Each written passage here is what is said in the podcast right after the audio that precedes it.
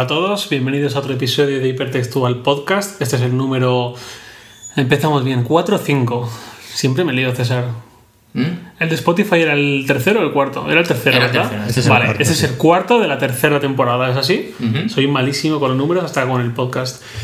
Vale, pues eh, esto es el podcast de Hipertextual. Yo soy Javier Lacorte. Yo soy César Muela. Y yo, Félix Palazuelos, el invitado especial.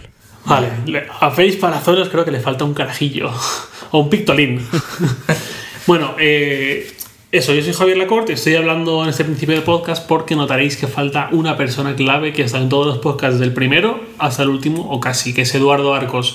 Eduardo Arcos no puede estar hoy con nosotros porque está de viaje en el culo, vamos a decirlo, culo de España, no tiene apenas cobertura y, y las dificultades serán demasiado grandes. Sí, no, pero a ver, la, la realidad es que lo hemos tenido que mandar a la isla de San Simón para que nos dejara hablar de Android y de, y de Google. O sea que esa es la, la realidad. Pero vamos, la Sí, versión porque- oficial es la que ha comentado Javier. Exacto, la extraoficial y cierta es la de César, porque hoy se iba a grabar el episodio eh, que era cinco meses y tres semanas y dos días después del Apple Watch. Sí. Cómo lo ha revolucionado toda esta semana.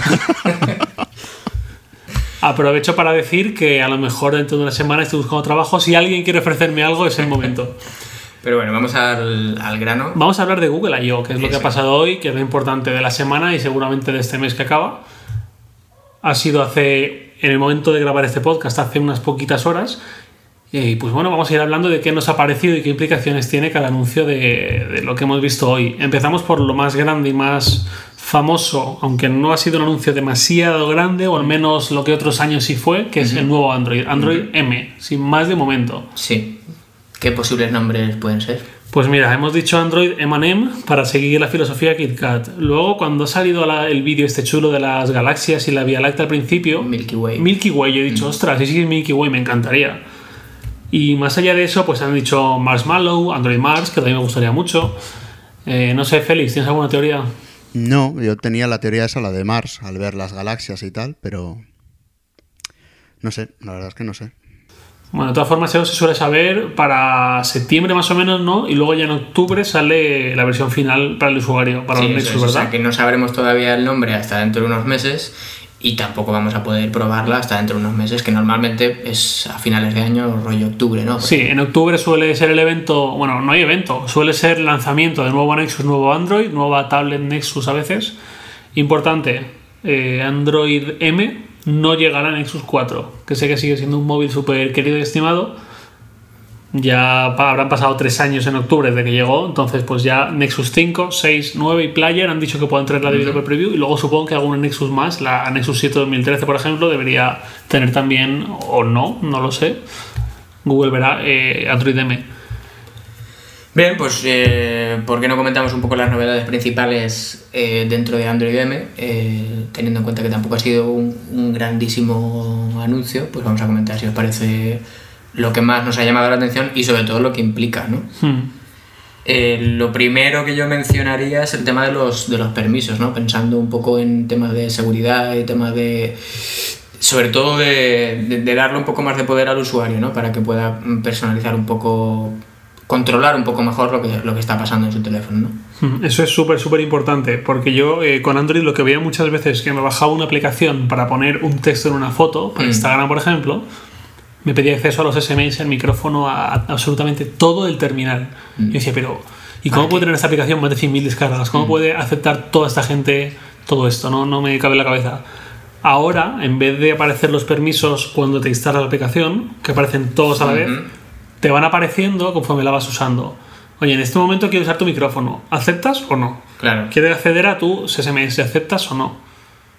Y ya no es solo seguridad, también es conveniencia. De, por ejemplo, Facebook, yo me acuerdo que siempre la tenía desinstalada porque era insoportable todo el rato. Me activaba la, localización, que si el este, que si el otro, eh, todo el rato en segundo plano. Creo que ahora con el poder configurar tú las aplicaciones como quieras, quitando o, o permitiendo permisos, pues está muy bien. Y es algo que llevan pidiendo ya muchos años. Vale, más allá de lo de los permisos, otra cosa bastante. Bueno, no sé si bastante chula, ¿no? Pero es que Google parece que está intentando potenciar lo de desbloqueo a través de huella dactilar y usos más allá del desbloqueo. De momento en Android, eh, que yo recuerde, Samsung, HTC, Huawei, ¿alguno más Félix, que recuerdes? con huella dactilar? No, no, no que me son, yo creo que son esos solo. Sí, ¿verdad? Sí. Vale, pues hasta ahora se hacía todo gestionado por el fabricante, el fabricante ponía la pieza, el fabricante determinaba el sistema y ahora lo va a poder gestionar directamente Android M. No solo para, para el desbloqueo, sino también para comprar en Play Store. Por Eso ejemplo, es. Samsung, Didi Felix. No, que además de eso también hay una API. Entonces, en realidad lo que hace, lo que va a hacer el fabricante ahora es solo poner el hardware, que es lo que hace con Android, digamos. Pues ahora lo va a hacer en cada parte también de Android, como lo de la huella dactilar. Entonces también hay una API para desarrolladores para que, por ejemplo, la aplicación One Password, la de Android, funcione como la, la de iOS. Y tú puedas desbloquear el llavero, digamos, con la huella. Es una herramienta.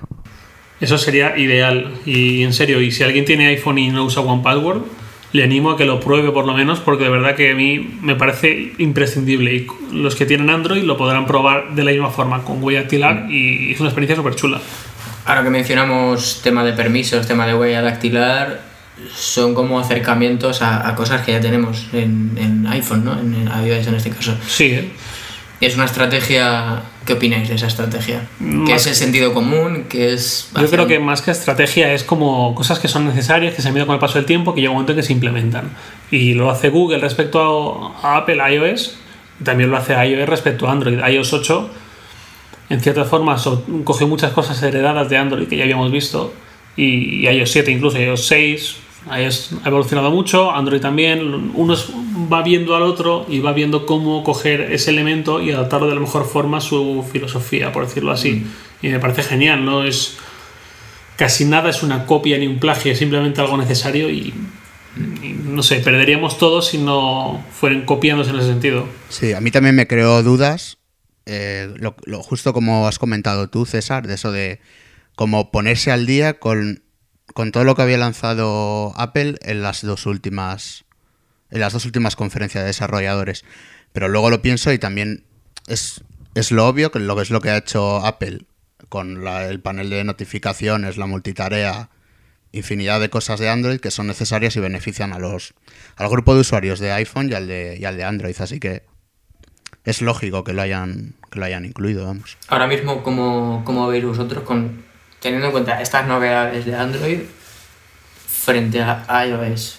¿Cómo veis que está equilibrado todo? O sea, con este movimiento Android mejora, está claro, pero ¿a qué nivel se sitúa? Eh, hay, a ver, Android siempre me ha parecido algo más versátil, algo más entretenido, por decirlo de alguna forma, tiene más potencial que, que iOS seguramente, pero la diferencia con iOS es, eh, pese a los bugs de iOS 8 todavía y, algún fallo de estabilidad, sigue siendo para mí bastante más estable que cualquier teléfono Android que haya probado, y la profundidad del App Store. La App Store para mí sigue sin tener rival ni de lejos en, en Android. Y ya no hablemos de otras opciones. Sí, y además yo eh, añadiría otra cosa que es, tal vez Apple no sea la primera en incluir ciertas cosas.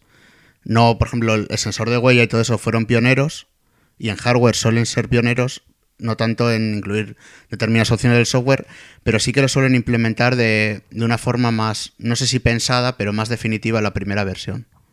No sé si tenéis la misma presentimiento, o sea, presentimiento, la misma perspectiva. Yo más o menos sí que, sí que coincido, la verdad. Más o menos pienso por ahí. Por ejemplo, en iOS los controles, el control center, donde me acuerdo que no estaba en, en iOS, en iOS 6 y todo eso, no sé si llegó en iOS 6 o el 7. 7, El 7, ¿no? El control de volumen, brillo y eso. Sí. Pues tal vez llegó tarde, pero lo hicieron de una forma muy, muy cómoda. Para mí, para mí es bastante más cómodo que en Android, aunque sea solo por el hecho de estar abajo y que no tengas que acceder a las notificaciones. Son esos detalles que lo que lo que diferencian para sí, bien o para mal. cabo, tema de sistemas operativos, pues eso es, es cuestión de detalles y luego también un tema de gustos ¿no? para, para cada usuario y que funcione para, para cada usuario. Otras cosas que a mí, por ejemplo, sí que me han llamado de Android M hoy es el tema de la, de la gestión de energía. ¿no? Eh, esto de que cuando detecta que tienes un consumo menor, automáticamente entra en un modo de, de bajo consumo. ¿no? Eso Y sigue patrones, que eso para mí es la parte más interesante de la tecnología normalmente, es cuando detecta patrones y va aprendiendo de sí mismo y aprende del, del- del patrón de uso del usuario. Sí, es que es, era uno de los mayores problemas que tenía en Android, lo de dejar el teléfono al 80% y que al cogerlo estuviese al 70%, por ejemplo. Exagerado, pero en algunas ocasiones me pasaba, sobre todo cuando tenía es injusto porque era, una, era la versión de desarrolladores con el Nexus 5, que es el último Android que tuve, pero es que era, a veces era una sangre en la batería y no sabías por qué era. Y ahora con este modo lo que hacen es, si tú no has tocado el móvil, digamos en 15 minutos, 20, 30 o los que sea, el teléfono cree que no vas a estar constantemente usándolo, entonces eh, pone la CPU en el modo más de, de más bajo consumo, que es el Deep Sleep. Entonces igual está funcionando a solo 100 MHz, no consume apenas nada, pero porque no necesitas ese rendimiento. Y entonces, claro, igual tal vez se pregunten los oyentes que por qué no lo hace siempre. Y es porque cuesta más arrancar desde el Deep Sleep. Por ejemplo, si cada vez que apagas la pantalla de bloqueo se pone en Deep Sleep y, y luego vuelves a encender, es contraproducente. Y por eso aprende de tu patrón para no hacerlo constantemente, sino cuando el teléfono está eh, con un alto porcentaje seguro de que no lo vas a usar en el instante inmediato. Esto es exactamente el mismo modelo de las bombillas de bajo consumo, que siempre aconsejan ponerlas solo en zonas de, de larga estancia, por decirlo así, en una cocina, en un comedor, en un salón, pero que en cuartos de baño, pasillos y tal no te compensan. Pues viene a ser prácticamente lo mismo. Sí, es una buena metáfora, sí. Y luego, por último, pues, otra de las novedades que también ha, ha gustado mucho es la carga rápida, ¿no? Carga rápida y la compatibilidad con el USB tipo C. Y aquí tenemos a uno de los tíos que más se debe haber estudiado en los últimos meses y más debe haber defendido el USB tipo C. Félix, ilumínanos. Vale, a mí la verdad es que, bueno, lo primero de todo, USB, USB-C es un conector, no es un protocolo ni nada, porque lo repito muchas veces, pero sigo leyendo a gente que, que confunde esos dos aspectos. Por ejemplo, la tablet de Nokia es conector USB-C, pero es un USB 2.0 un USB normal dentro. Lo normal es que tengan el último USB, que será el 3.1. Entonces, ahí ya tenemos varias... Ah, bueno, aparte de que es reversible y todos los beneficios que da el conector, eso ya asumo que ya todo el mundo lo conoce. Dentro del protocolo del USB 3.1 que viene ligado a este conector, la principal ventaja para un móvil es el tema de la, de la carga. Admite hasta 100 vatios de carga, o sea que se puede cargar muy rápido, siempre que lo admita la batería y avance, claro está. Y otra de las novedades, que no es tan útil tal vez en un smartphone, pero si en un portátil o cosas así, es que por ejemplo tu móvil puede cargar otro accesorio. Digamos que el móvil puede cargar a la batería externa o la batería externa puede cargar al móvil. Por ejemplo, podrás cargar eh, tu iPhone desde un Galaxy Note. Vale, mi pregunta y realmente no lo sé. Es, tú tienes dos smartphones o un smartphone y una tablet conectados con un USB tipo C. ¿Cómo determinas quién carga quién? Eh, han sacado hoy, eh, justamente en el vídeo, eh, cuando antes había el modo, el modo este de compartir archivos, acceso no, no, me lo sé de memoria en español, pero bueno, como acceder a los archivos, ahí te va a venir una opción debajo que es, ¿quieres cargar del USB sea, ¿quieres cargarte del, dispositivo que conectas o tú cargar al dispositivo que conectas? Ah, vale, ese nivel de sistema te va a preguntar, ¿no? Eso es, cuando conectas te va a preguntar. Estoy casi seguro porque lo he visto así en el vídeo. Vale. Vale, creo que de Android M esto es lo más destacado, ¿no? Creo que hemos tocado todo lo más destacado, entonces pasamos ah, a... Sí, bueno, para mí... falta una cosilla. Sí. Los, los Chrome Tabs y los links en Ah. aplicación. Bueno, pero eso es... Bueno, es- sí, Sí, vale. es muy es ligero, pero bueno. Sí, pestañas personalizadas. Eso es. Ahora los, los desarrolladores, por ejemplo, los clientes de Twitter, a mí me molestaba mucho los que te tienen que abrir aparte el Chrome. Yo estoy acostumbrado a leer algo, hacer swipe o dar atrás y volver a al timeline, que es lo que me interesa. No me interesa seguir tener abierto Chrome. Entonces, ahora los, los clientes de Twitter o cualquier aplicación puede tener dentro de ella un navegador Chrome y lo puede adaptar a su interfaz. O sea, si la aplicación es roja, puede, el navegador puede tener elementos rojos y, esas cosas. Me ha, recordado a los artículos instantáneos de, Facebook que se, han, sacado hace poco. Mm. Vale, a mí lo que más me molesta, tú has usado el ejemplo de los clientes de Twitter, que te abren Chrome en otra, otra aplicación, vayas a tu aplicación a otra. A mí me molesta más incluso cuando usan su propio navegador interno. O sea, porque la mayoría van de pena, y no solo en Android, de- el de, de- el de Tweetbot en iOS va de pena también, y el de Twitter en iOS, oficial, también va de pena. Eso, en teoría, se resuelve perfectamente con esta novedad. Sí. No, y también favorece el tema de, de ecosistema, ¿no? Eh, de, de tenerlo todo en un solo lugar y, y ahorrar de clics, al fin y al cabo, ¿no? Claro, y para Google también está bien porque hay más gente usando el navegador. O sea, aunque estés dentro de la aplicación, estás usando su navegador y todo eso. Exacto, es otra cosa estratégica, sobre todo ahora que estamos viendo que Chrome quizás no es el mejor navegador posible para Android y hay algún otro más liviano que consume menos recursos y el funcionamiento. De hecho, hace poco o sea, hablamos de uno. Habló Antonio Saban de uno. Vale, pues creo que dicho eso, sí que podemos pasar a Google Fotos, que para mí es lo más interesante de hoy, más incluso a corto plazo que Android M. Y bueno, A ver, con el titular gratis e ilimitado. gratis, e ilimitado, fotos hasta 16 megapíxeles, vídeos hasta 1080p.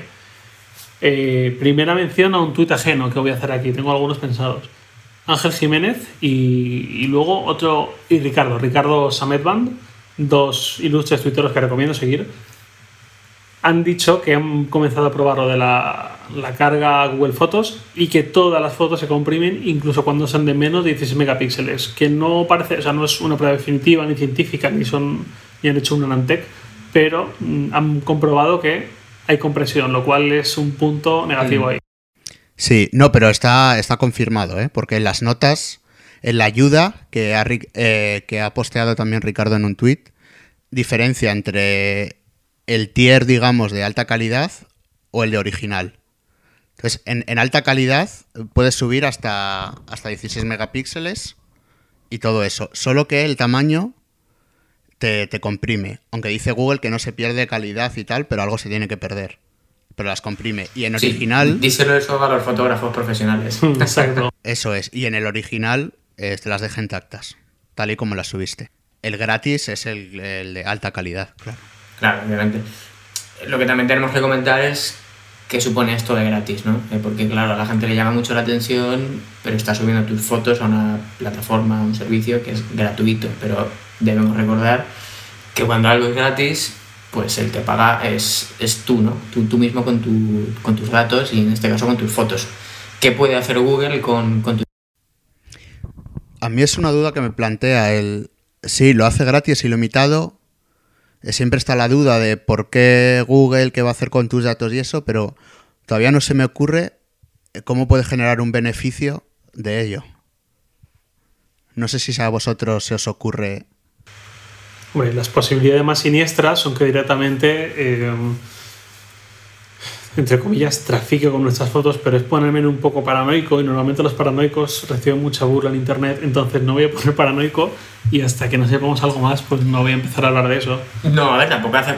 No hace falta ponerse paranoico para, para pensar en ejemplos como los de Instagram, ¿no? En sus condiciones pone pues, que cuando subes una foto es tu foto, pero que no te pertenece, básicamente. está De en tu perfil, pero es de Instagram.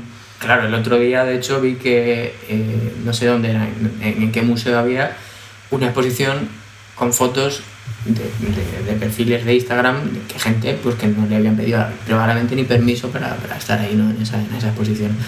Mm, Entonces, pues bueno, los, los usos pueden ser todo lo perversos que queramos, pero la realidad es esa, ¿no? Que son nuestros datos, es gratis, muy bien, pero que tenemos también que tener un poquito de cuidado y, y a ver cómo evoluciona, ¿no?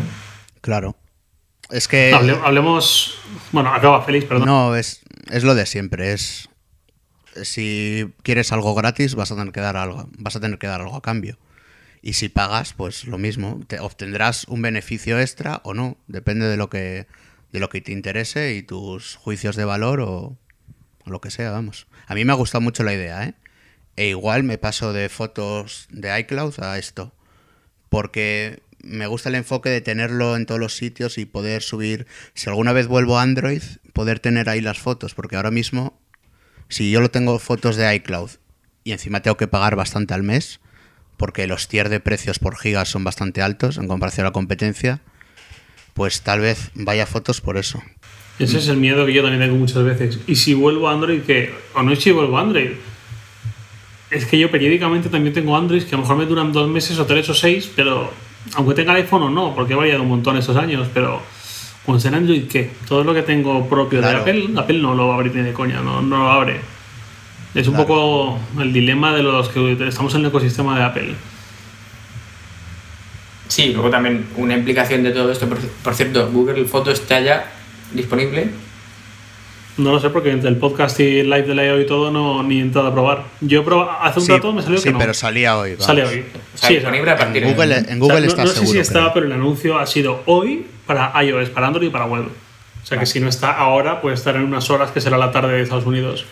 Pues una implicación bastante directa de esto es qué está pasando con Google Plus, ¿no? Ya va segundo año consecutivo en el que en el Google I.O. no dicen nada sobre Google Plus y al fin y al cabo esto es el tema de las fotos eh, es algo una de las cosas bastante positivas que tenía Google Plus y de repente te lo están llevando a otro servicio aparte, ¿no? Entonces como que poco a poco están desmantelando Google Plus silenciosamente para que, Mm. bueno, llegado el momento, amigos míos, Google Plus ha pasado mejor vida. No, dirán, se reconvertirá en otro servicio. O sea, hace dos años no callaron con Google Plus. Sacaron fotos integradas en Google Plus, sacaron un montón de servicios y te- para intentar forzarte a usar Google Plus. Y el año pasado, lo que tú dices, silencio este año, más silencio, ni una Mm. sola mención. No creo que, tal y como lo plantearon con esa grandilocuencia, digan ha muerto, ni, ni un anuncio como el de Google Wave, por ejemplo, que sí que fue mucho más, mira, hasta aquí hemos llegado, se cierra, sino que o sea, yo, yo sí que lo veo Google Plus. Supongo que Félix estará más metido ahí. En comunidad de desarrollo, en betas y tal, se usa bastante y parece que funciona bastante bien. Sí, es, es una red social muy usada justamente por, por el entorno de Linux, desarrolladores y eso. Tiene como un nicho de usuarios que lo usa muchísimo. Por ejemplo, Linus Torvalds, el creador de Linux y el que actualmente lleva la fundación, siempre escribe ahí, no usa Twitter, por ejemplo. Y, y muchísima Todos los desarrolladores de Android, eh, ejemplo, hay una beta de, Falcon. Pues es allí donde va a ir la información antes incluso que en Twitter. Y me parece muy curioso, pero creo que es ligado siempre a, Ah, perdonadme si me equivoco, es mi impresión personal, ¿no? Pero lo veo siempre muy ligado a eso, a desarrolladores, entorno de Linux, entorno de Google, y hay comunidades muy, muy, muy grandes y muy activas, ¿eh? Sí, cuelgan ahí las betas y si quieres la beta de Phoenix, yo por ejemplo me acuerdo, la primera vez que me bajé Phoenix hace año y poquito, fue ahí, fue en, un- en la comunidad Google Plus del, del creador de Men- Menta, ¿es? ¿Cómo era? El de Phoenix, no recuerdo. Mm. Uy, no me acuerdo ahora. Yo tampoco. Sí, creo que era mente. Pero bueno, sí, hay, hay varios ejemplos. Y ya que hablamos de víctimas como Google Plus, pues otra víctima más evidente es, supongo será Flickr. Porque Flickr años atrás tuvo un apogeo enorme y una gran fama entre fotógrafos, tanto profesionales como fotógrafos wannabe, por decirlo cariñosamente. Yo estaría, que quede claro, peor que los wannabe, pero, pero tenía ahí un apogeo muy grande. Empezaron a perder usuarios, a perder actividad, lanzaron la- el anuncio este de se acabó el premium un año, un tera, perdón, gratuito, que ya nos pareció la burrada del siglo y hoy Google ha dicho que es gratis del todo. Y pues eso, ¿dónde queda Flickr ahora? ¿Quién va a usar Flickr? ¿Qué alicientes va a haber? Está también 500 píxeles que está arrasando y que tiene una curación mucho más afinada. Sí, pero es más dedicada a fotógrafos profesionales más que a almacenar todo, todas las fotos, ¿no? Sí, pero ahí voy, que el usuario medio para almacenar ya tiene Google que está integrado con su móvil, está integrado seguramente con su tablet y tiene almacenación, almacenación, Almacenamiento. almacenamiento privado, ilimitado, gratuito. El fotógrafo ya tiene 500 píxeles, 500 px, vamos, Mm. eh, y alguna otra plataforma más. ¿Dónde queda Flickr ahí? Sí, desde luego Flickr se tiene que posicionar de alguna manera o, o acabará cayendo por su propio peso, eso está claro. Aunque más que el espacio en gigas, yo creo que es la integración, porque al fin y al cabo de un tera ilimitado tampoco hay. O sea, hay muy, muy, muy pocas personas que tengan un tera de fotos Sí, sí, claro. como para. Porque al final eso es engañoso, lo de uh, ilimit- Es engañoso de parte al. Es como te ofrecen espacio ilimitado, pero al final Google está consumiendo mucho menos, porque habrá muchos usuarios que tengan megas solo en su en su cuenta y eso, así que se lo pueden permitir más o menos. No sé, a ver cómo se desarrolla también. Los anuncios parecen alucinantes y luego acaban sin usarse los servicios, como ha pasado con Flickr. No sé. A mí de momento es de lo que más me ha gustado. Eh, otra posible víctima, Dropbox. Dropbox para la- las personas que lo usan para subir las fotos de toda su vida, o fotógrafos que prefieren eso, pues... Además, Dropbox tiene otro problema, lo que tú decías, Félix, de los tiers de precios, es que Dropbox te da gratis muy, muy, muy poquito, y pagando tienes que pagar, entre comillas, bastante. 10 euros a 10 dólares, pues a ver, no es mucho.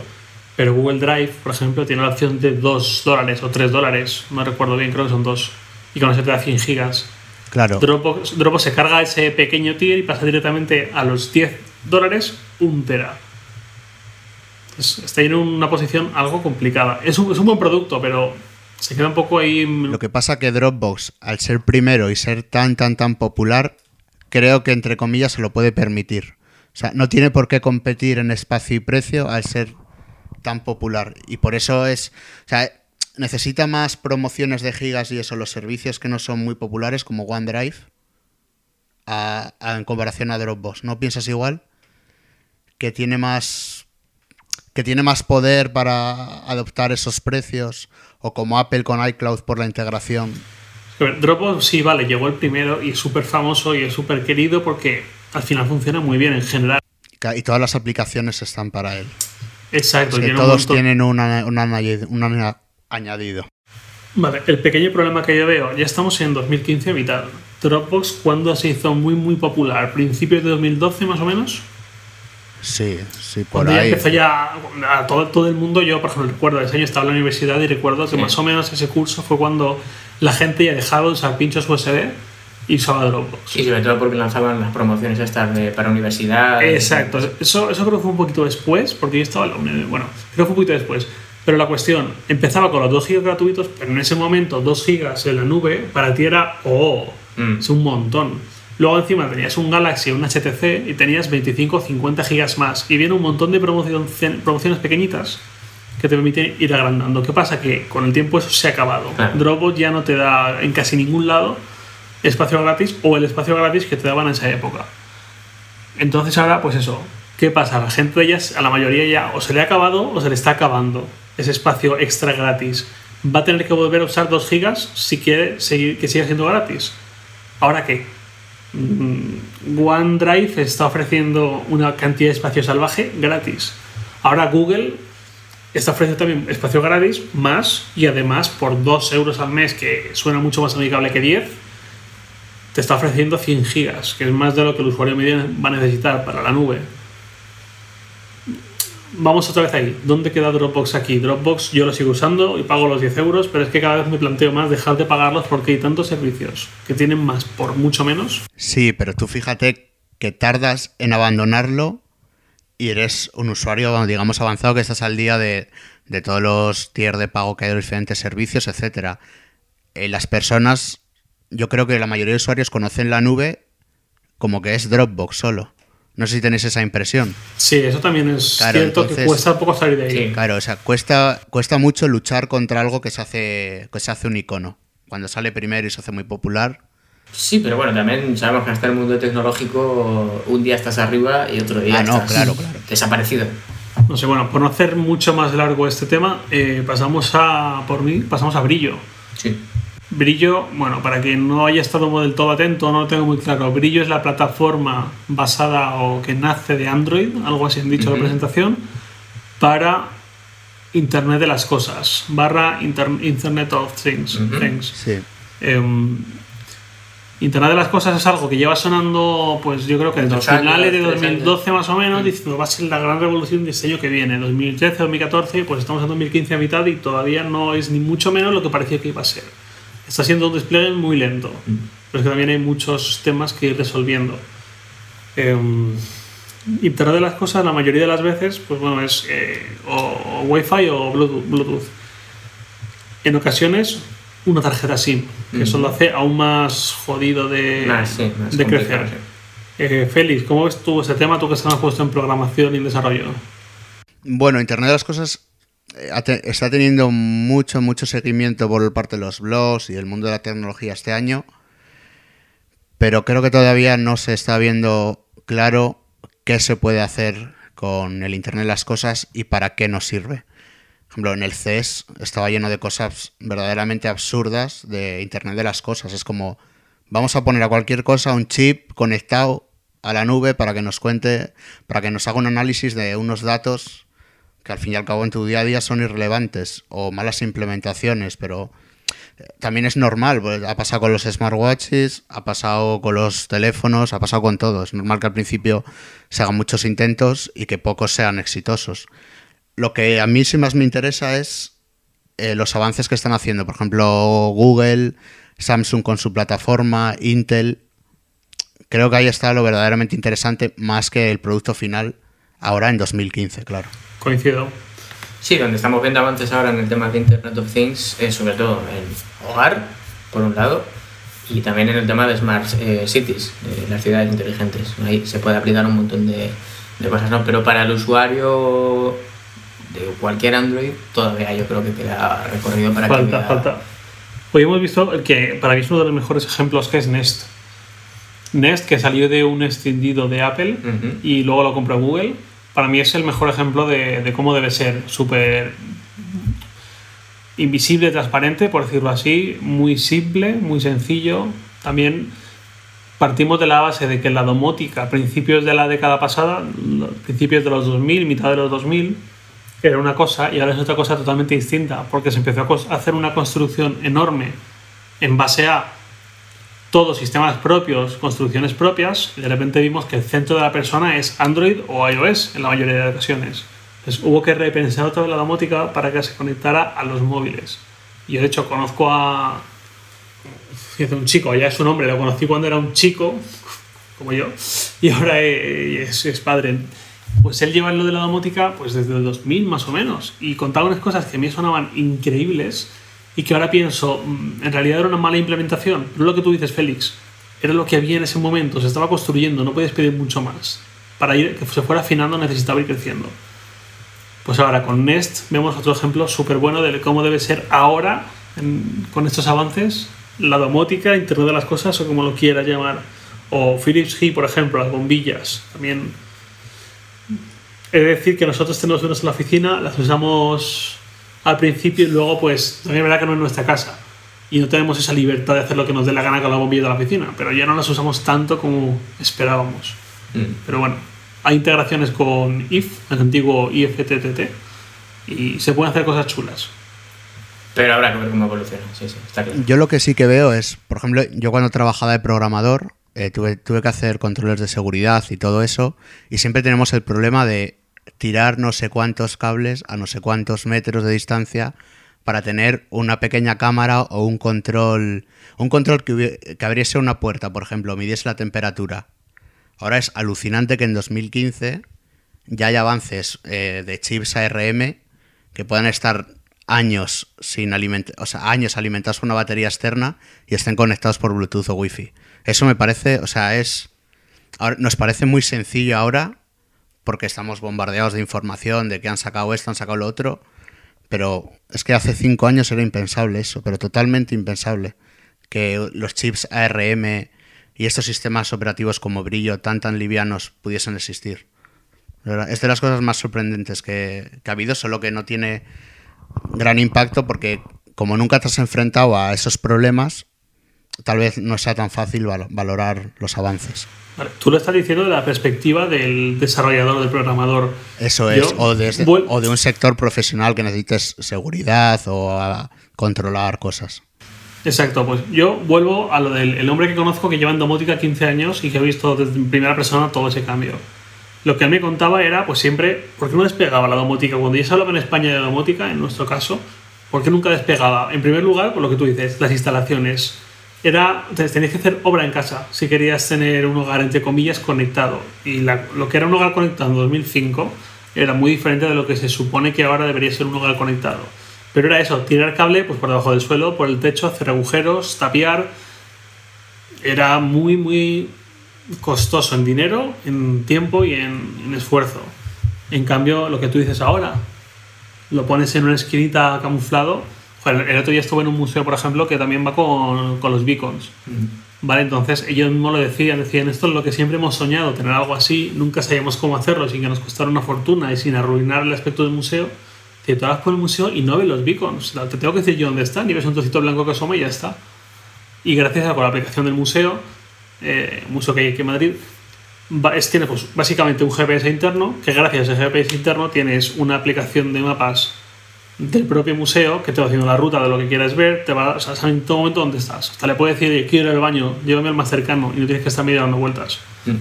Sí, no, y en publicidad, por ejemplo, también hay muchos usos, ¿no? Por ejemplo, el otro día que vimos que Shazam, eh, Visual Shazam, lo que consiste es eso, que Shazam reconoce determinados objetos, pero son beacons al fin y al cabo, Mm. ¿no? O sea que aplicaciones hay. Vale, yo otro, otro uno de los últimos temas, para no alargar esto demasiado, eh, un, un tema a raíz de un tuit que ha sacado Benedict Evans, otro tuitero que recomiendo mucho seguir. Benedict Evans, por si alguien no me ha escuchado bien. Google ha dado la cifra de... mm, Félix, no sé si tú has estado más atento. 17 millones de Chromecast, ¿sí? Sí. Pero eso, lo ha, eso lo ha dado Google, ¿eh? Lo, lo han presentado ellos, vamos. Sí, sí, exacto, exacto. Vale. Eso es una cifra de la presentación de, de hoy. Y ha dicho que hay 1.500 millones de casts. ¿Qué traducción tiene casts? Emisiones, streams, transmisiones. Transmisiones, sí. sí. Exacto. Entonces, a mí no se me ha ocurrido las cosas como son, pero en el tweet de Benedict Evans lo ha sacado enseguida. Ha dicho, pues haciendo una división, vemos que la media de usos máximos en todo este tiempo es de 88 por cada Chromecast. Es muy poquito. Y más si tenemos en cuenta que no sé exactamente qué considerará Google Casts o no, pero un vídeo de YouTube pues suele ser relativamente corto. Sí, yo creo que es todavía muy pronto para que la gente, cosas tan básicas como ver vídeos de YouTube, hayan pasado directamente a Chromecast, ¿no? Yo creo que todavía lo más cómodo para la gente es o verlo en su móvil Mm. directamente, o en su ordenador, o en lo que sea, Bueno, ¿no? También quizás tengan una Smart TV. Bueno, hay muchas cosas que ver ahí, pero me ha llamado la atención porque he dicho, joder, realmente es poquito y creo que lleva casi dos años, se lo en julio hace dos años. Sí. Claro, pero es que es un precio tan accesible que hay mu- muchísimas personas que igual lo han comprado por probar Exacto, eso es y, otra clave. claro, y baja mucho la media también. Es que si hay una persona que ha hecho 200 pero otro ha hecho cero directamente, o 3 o 4, pues lo ha probado y lo ha, lo ha guardado al cajón, pues... Pero sí, son bastantes pocas, la verdad. Además, también cuenta que al ser tan barato es un regalo muy accesible. Y yo estoy pensando, yo se lo regalé a mi hermana, por ejemplo, y no sé si a alguien más, no me acuerdo mi hermana. Pero a mi hermana me acuerdo que se lo regalé y estoy seguro de que lo usó tres veces. Claro. Claro. Hacer un regalo, algo que no quieres, algo que a lo mejor no necesitas realmente, no, pues bueno, también baja esa media. Vale, y para acabar, yo creo que para acabar, Google Now on Tap. Sí, y Android Pay también nos falta. Ah, Android Pay, no, no sé si has visto la chuletilla que te he pasado por Telegram, Félix, que al final lo hemos puesto, porque estábamos aquí, César y yo, parlamentando, Ah. de que no hay mucho que rascar más allá de la noticia, ¿no? O al menos no somos capaces de ver muchas implicaciones más allá. A mí me ha gustado un detalle, que es que puede, un detalle pero que me crea bastantes dudas, que es que coge el, el programa de lealtad de las tarjetas y eso de las tiendas, lo integra, lo integra en la aplicación. Ah, como estocar, por ejemplo, Eso de, es, de iOS. eso Ah, es. que He leído el eso- blog. Eso, eso me lo he perdido. No, es que no lo han dicho, he leído yo, creo que no, creo que no lo han dicho, pero he leído el blog oficial justo antes de empezar a grabar el, el podcast porque había salido la presentación en el blog de Google. Y es lo que me ha extrañado eso, no sé cómo lo harán para transmitir la información de la tarjeta a la vez. Pues no sé, pero estará curioso porque la verdad es que yo uso en, en iPhone una aplicación equivalente que es Stockcard, que, que está súper útil porque, bueno, te resuelve tu problema. Yo que además nunca llevo tarjetas encima más allá de lo imprescindible. Y además de cara a Android Wear, la integración de, ese, o sea, de esa parte de Android Pay con Android Wear y las tarjetas de fidelización también es bastante útil. Pero bueno, yo creo que más allá de eso, el tema de Android Pay, Sí, más allá de lo que ha dicho Félix, yo más allá es que eso, no veo más ah, implicaciones.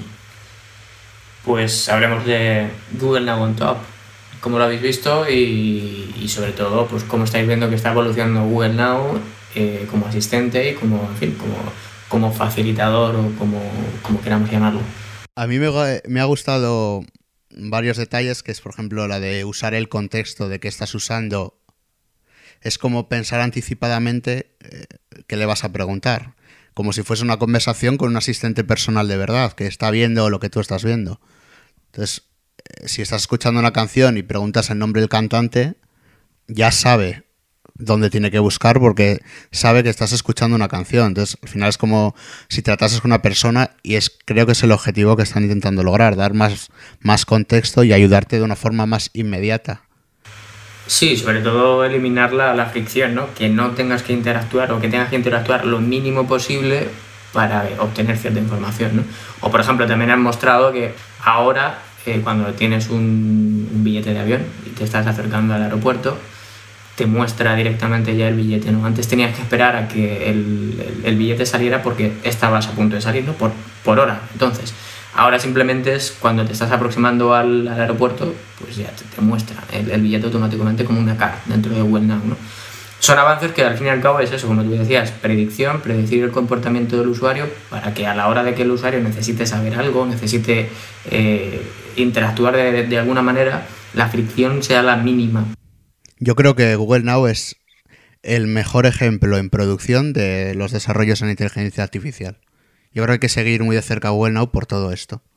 Cómo logra recopilar datos, cómo los logra tratar y cómo, y cómo aprende el usuario para, para servirte mejor, claro. Que es al final el objetivo. Y además Google Now ya se queda solo, como así. Bueno, Cortana. El único que lo puedo comparar es Cortana, que también me gusta mucho cómo pinta y habrá que ver cómo llega la versión ya final con Windows 10, que supone que mejorará mucho. Pero ahora mismo pienso, Siri. Siri para mí es una anécdota. Yo Siri lo uso pues cuando voy por la calle para decirle llama a Carol o, alguna cosa así. O para decirle avísame en 10 minutos cuando meto una pizza al horno, cosas así súper...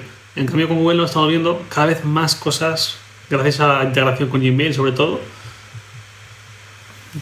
No sé, qué es, y bueno, y hablo de Siri, y ya ni quiero hablar de, por ejemplo, otro día hablamos de Sherpa. ¿Dónde quedará Sherpa? Y lo digo, o sea, no, me gusta, no, no es que me alegra ni mucho menos, porque Sherpa es una startup de 12 o 13 españoles que están haciendo lo mejor que pueden, pero es que están viendo como el monstruo este no para de crecer y está haciendo cosas que Sherpa pues, difícilmente va a poder igualar. Y Sherpa encima salió hace poquito que planea incluir publicidad todo un año. Pues, ¿cómo- ¿Cómo sobrevives a Google Now? Claro, es que encima es imposible de competir eh, porque no es lo mismo que Google integre una aplicación y te lea los datos a una aplicación de terceros que poca gente conoce, darle tu email, darle tu cuenta de, de redes sociales, etcétera, para que extraiga información de ahí. Eso no inspira ningún tipo de confianza. Tal vez lo de Google tampoco, pero como que está más. Es más fácil de pensar. Quieras que no, te fías mucho más de Google. Claro está. Pese a todo, Don't be evil, don't be evil.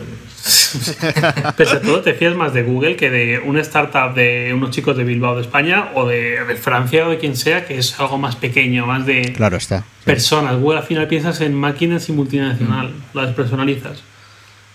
Debería ser al revés, incluso quizás, pero bueno. Sí, pero es que no solo por intención o, o tipo de fines o ética, sino es más fácil que tenga un error en una base de datos, una startup, que Google o, o miles de incidentes más que se me pueden ocurrir. Sí, o que sea más vulnerable a seguridad, quizás. Claro. Bueno, pues para no hacerlo más largo, yo creo que lo dejamos aquí. Sí, hemos sintetizado yo creo que las principales novedades y las implicaciones que tienen. Eh, no sé si Félix quiere añadir algo más. No, solo recordar que ya están, ya hay bastante gente probando las, bueno, bastante gente. Los que tengan acceso a cuenta de desarrollo y, y los dispositivos Nexus que ya se puede descargar. La, La, la Developer Preview, sí, la Developer Preview de Android CM. pues la probaremos. Sí. La, la y vamos a probar. hay sí. alguna cosilla interesante como un tema oscuro. He leído. Esto- Algo he visto justo antes. Sí, en las opciones de desarrollo hay un modo noche. Que puede ser muy, muy interesante. Bueno, pues igual es más bonito incluso que el... O sea, en Yosemite, por ejemplo, pasa. Yo tengo siempre puesto en modos oscuros. Sí, yo también. Por lo menos que te dé la opción. O sea, no perjudica a nadie tener. Claro. Tener los dos Tweetbot tiene, colores. Tweetbot tiene modo nocturno, también estoy pensando. Sí.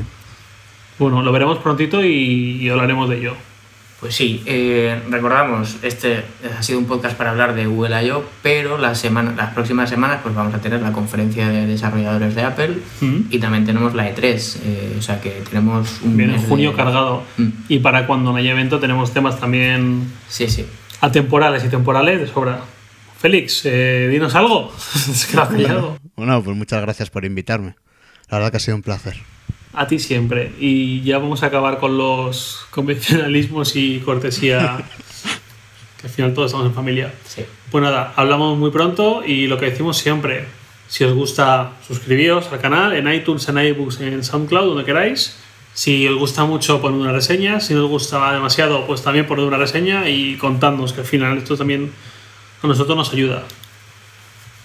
Y poco más. Nos vemos pronto, César. Muchas gracias. Muchas gracias por otra vez contar conmigo. Vale, pues nada, la semana que viene más.